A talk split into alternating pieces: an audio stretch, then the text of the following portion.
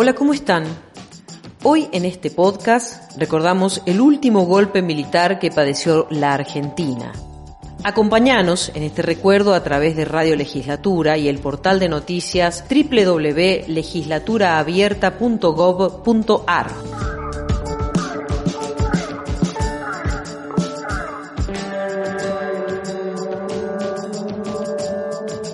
Y la música nunca se apagó. Tantas veces me mataron, tantas veces me morí, sin embargo estoy aquí resucitando. La dictadura cívico-militar que transcurrió de 1976 a 1983 estuvo atravesada siempre por la música, antes, durante y después. Música, sí. Aquella que escuchaste en la radio, en tu estéreo o en tu grabador, en tu Walkman, en tu iPod, en tu celular, en Spotify. Es la que conmovió, bailaron y disfrutaron tus padres, tus referentes de la música y millones de personas más. Pero esa música que hoy podés escuchar tan libremente no siempre fue fácil escucharla. En el periodo al que los militares decidieron bautizarlo como proceso de reorganización nacional, hubo muchas canciones que fueron proscritas.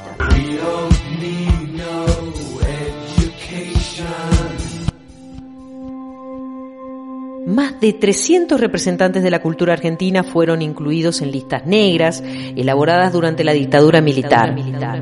Con estas listas se impedía la contratación de artistas, escritores y periodistas por registrar antecedentes ideológicos marxistas, según la mirada censora de quienes tomaron el poder.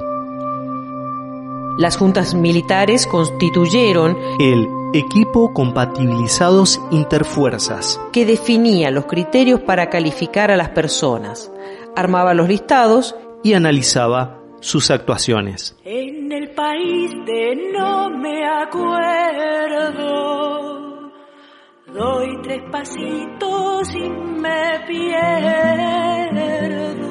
Pero el foco se hará en lo que sucedía en la música. en lo que sucedía en la música. Si se calla el cantor,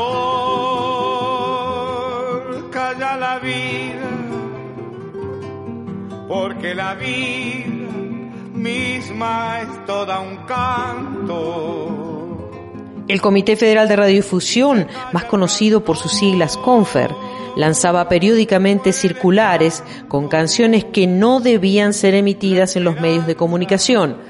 Tan solo una frase dentro de la canción podía accionar la guillotina censora y prohibir su emisión en las radios. Algunos artistas debían hasta modificar la letra original para saltar la prohibición. Los militares vieron en el arte una posible forma de rebelión y como tal debía callarse, censurando, canciones, autores, músicos, poetas, escritores y mucho más.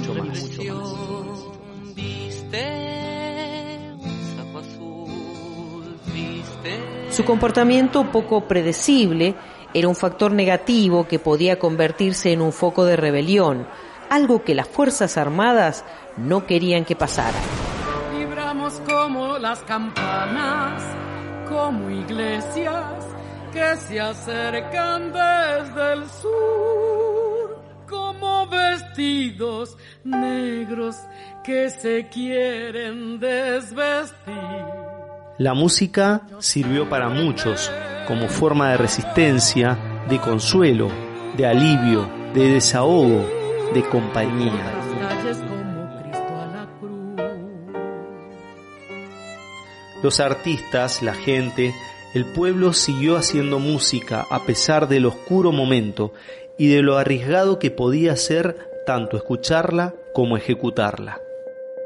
Está muy claro, La música es una de las pocas cosas en la vida que tiene el poder de mover emocionalmente a las personas, una pieza de música puede traernos recuerdos levantar el ánimo o calmar nuestra alma y nos ayuda a expresar emociones cuando las palabras no fallan. Y en ese momento las palabras fallaban por culpa de unos varios esos que repentinamente tomaron el control y decidían por el pueblo qué música se podía escuchar y cuál no. Todavía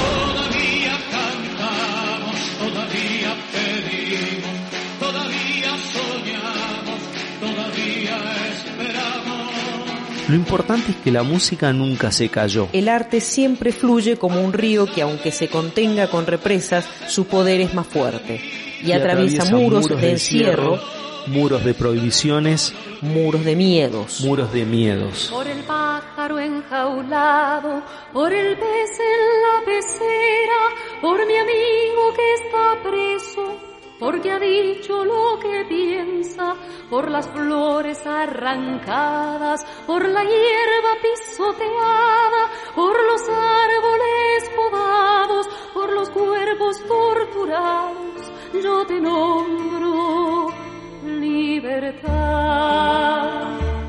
El CONFER, creado en 1972, que estuvo vigente hasta mediados de 2009, fue el organismo que se ocupaba de evaluar el contenido de los medios y controlar que se cumplieran las leyes que regulaban su funcionamiento. El 15 de septiembre de 1980, durante el gobierno militar de Jorge Rafael Videla, se sancionó la Ley Nacional de Radiodifusión número 22.285 y se determinó que el órgano de control sería el CONFER. Entre sus funciones se encontraban las de controlar los servicios de radiodifusión en sus aspectos culturales, artísticos, legales, comerciales y administrativos supervisar la programación y el contenido de las emisiones y Y calificar en forma periódica a las estaciones.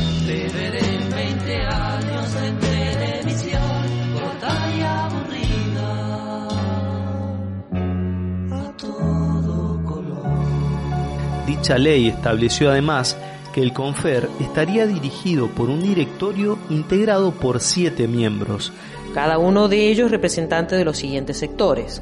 Ejército Argentino, Armada Argentina, Fuerza Aérea Argentina, Secretaría de Información Pública, Secretaría de Estado de Comunicaciones, la Asociación de Licenciatarios de Radio, la Asociación de Licenciatarios de Televisión.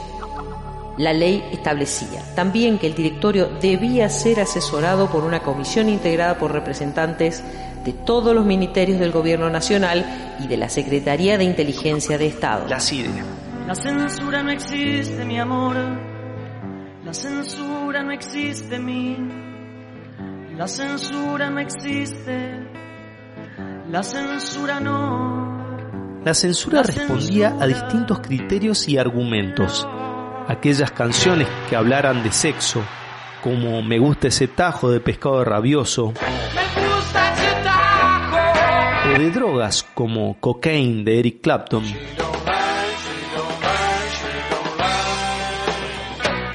y obviamente de revolución,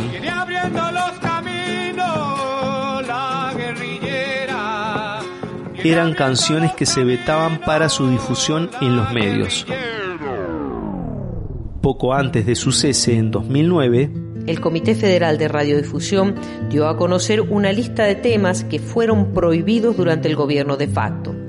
Estas canciones, en los documentos, figuraban bajo el título cantables cuyas letras se consideran no aptas para ser difundidas por los servicios de radiodifusión. Nunca porque está prohibido todo, hasta lo que haré de cualquier modo. Desde el 24 de marzo de 1976 hasta el 10 de diciembre de 1983 se censuró cientos de temas a través del Confer. Desde Mercedes Sosa, pasando por Luis Alberto Spinetta y Horacio Guaraní y hasta Charlie García, fueron parte de los artistas nacionales que prohibieron su difusión en aquellos años. Pero la lista atravesaba las fronteras. Increíblemente, algunos de los clásicos mundiales de la música popular también fueron censurados. La censura abarcaba muchas áreas. Temas como Do I Think I'm Sexy de Rod Stewart o Light My Fire de The Doors eran censurados por sus connotaciones sexuales. cientos de canciones de un momento a otro desaparecieron de los medios por decisión de unos pocos. Todo pasaba por la lupa militar para evaluar su contenido. Uno de los himnos del rock nacional, como lo es Peperina, es la prueba viviente de que existió la censura.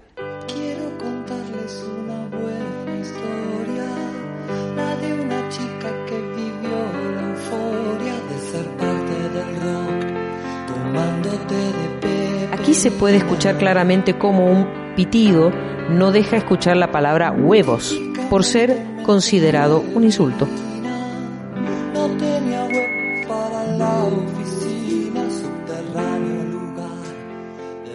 Charlie García tuvo varias canciones prohibidas.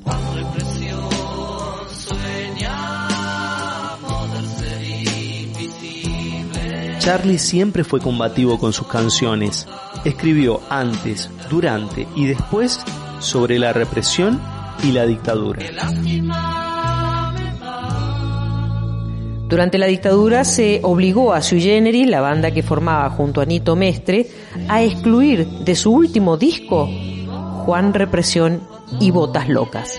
Este último, una satirización de lo que era el servicio, Servicio militar militar obligatorio.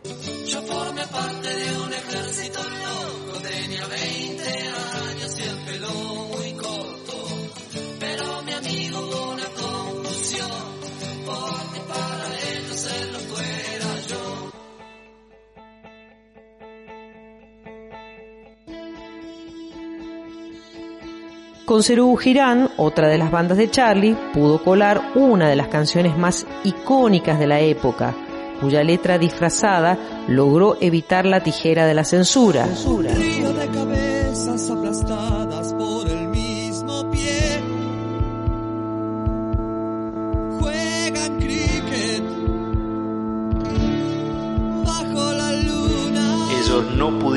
Entender de lo que se trataba el mensaje que tenía su poesía. El asesino te asesina y es mucho para ti. De la censura no se salvaron ni siquiera los inicios del rock nacional. Ayer nomás Arbitrariamente decidieron que no sonara más el tema Ayer nomás de los gatos y Morris. Este país es grande y tiene libertad. La primera banda del rock nacional que había hecho uno de los temas más recordados de la década del 60 Había sido restringida su difusión en los medios.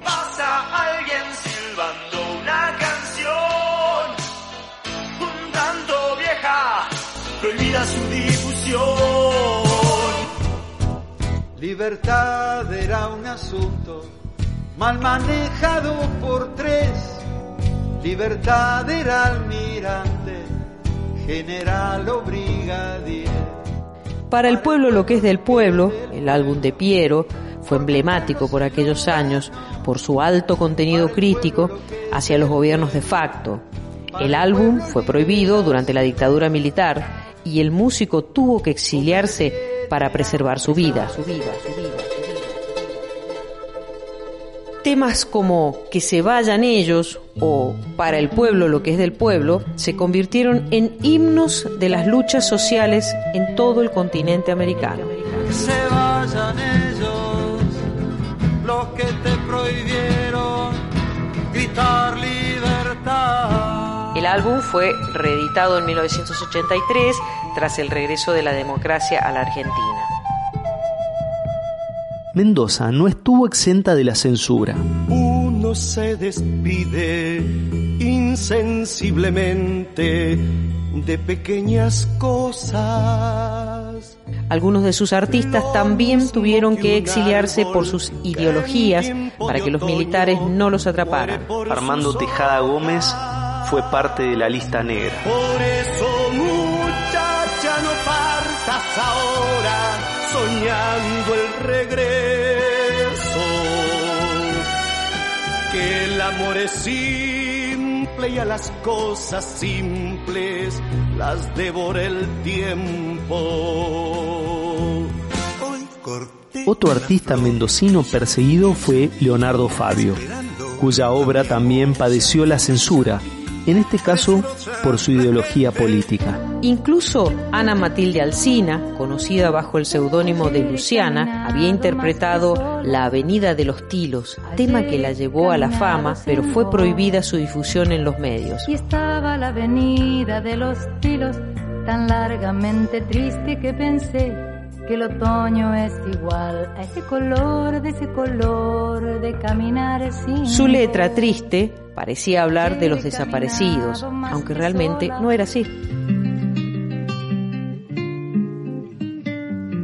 Volviendo al plano nacional, la tucumana Mercedes Sosa fue una de las artistas perseguidas y se tuvo que exiliar en Europa.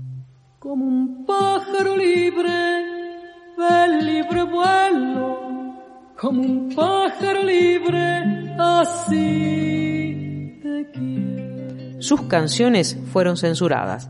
Tanto es así que en 2011 se editó un CD denominado Censurada. Ese material reúne por primera vez 15 canciones del artista que fueron censuradas durante la última dictadura militar argentina. Como un pájaro libre, así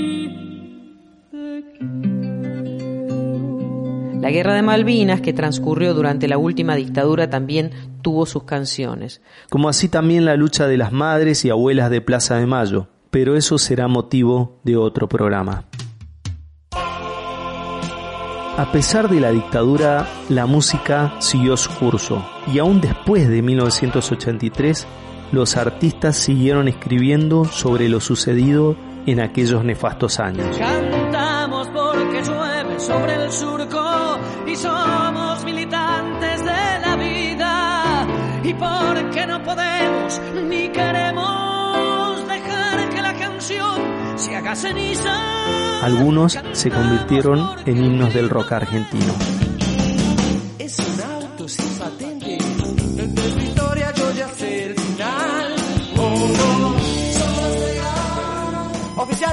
Pensé que se trataba de seguitos de los twists. Con un histriónico ritmo alegre, mostraba cómo procedían las fuerzas militares en los famosos Falcon Verde. muy bien peinados, muy bien vestidos y con un Ford verde. En el disco Clicks Modernos, Charlie también contaba lo que sucedía en esta triste etapa argentina. Nos siguen pegando abajo, hablaba de las golpizas que propinaban los militares.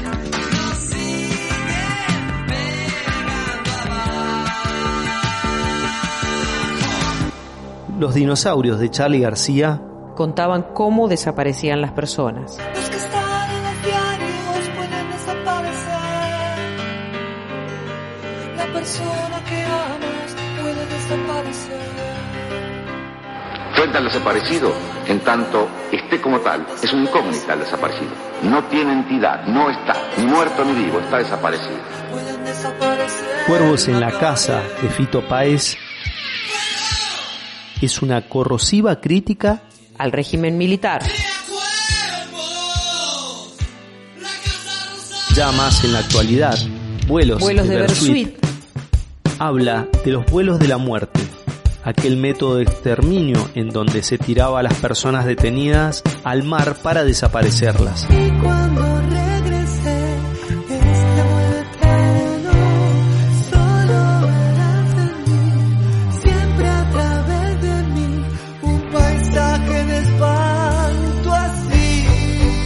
Los indultos también han sido retratados en varias canciones. Los indultos a algunos civiles y militares fueron una serie de 10 decretos sancionados entre 1989 y 1990 por el entonces presidente de la Argentina Carlos Menem, indultando a quienes cometieron crímenes durante la última dictadura denominada Proceso de Reorganización Nacional. que hasta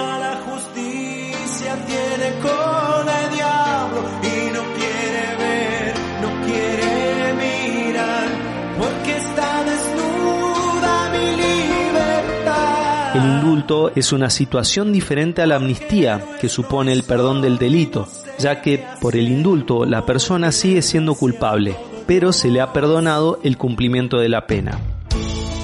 Una de las canciones que reflexiona sobre esto ha sido La memoria de León Gieco. el engaño y la complicidad de los genocidas que están sueltos, el indulto y el punto final a las bestias de aquel infierno. Todo está guardado en la memoria, sueño de la vida y de la historia. Canción Inútil de Ataque 77 es otra de la que habla de aquellos años.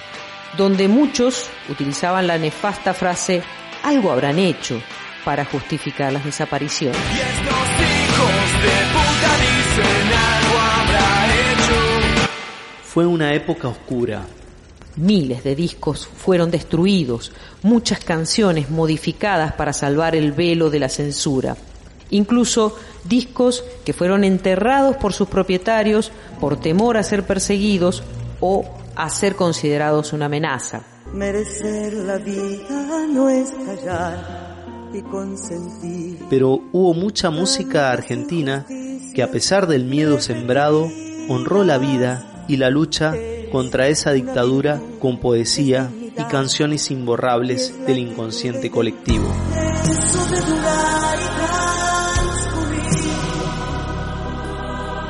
no nos da derecho a presumir,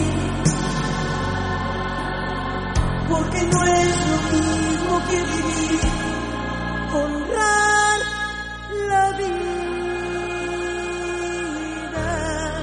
Sin lugar a dudas, el arte es como una hidra, aquel animal mitológico al que cuando le cortaban una cabeza aparecían dos en su lugar. Cuando se intenta callar una canción, nacerán más y con mayor fuerza. Nace una flor, todos los días sale el sol, de vez en cuando escuchas aquella voz. Prueba de esto fueron aquellas décadas que hicieron que la Argentina fuese considerada como un referente en lo musical, siendo fuente de inspiración de miles de músicos de todo el mundo. así como no se puede tapar el sol con un dedo, hay algo que nunca podrán hacer, apagar la música. Mamá, la libertad siempre la llevarás dentro del corazón. Te pueden corromper, te puedes olvidar, pero ella siempre está.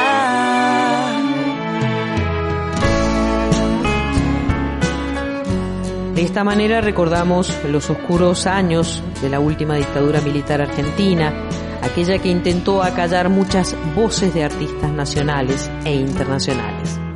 Seguinos en Radio Legislatura y en el portal de noticias www.legislaturabierta.gov.ar.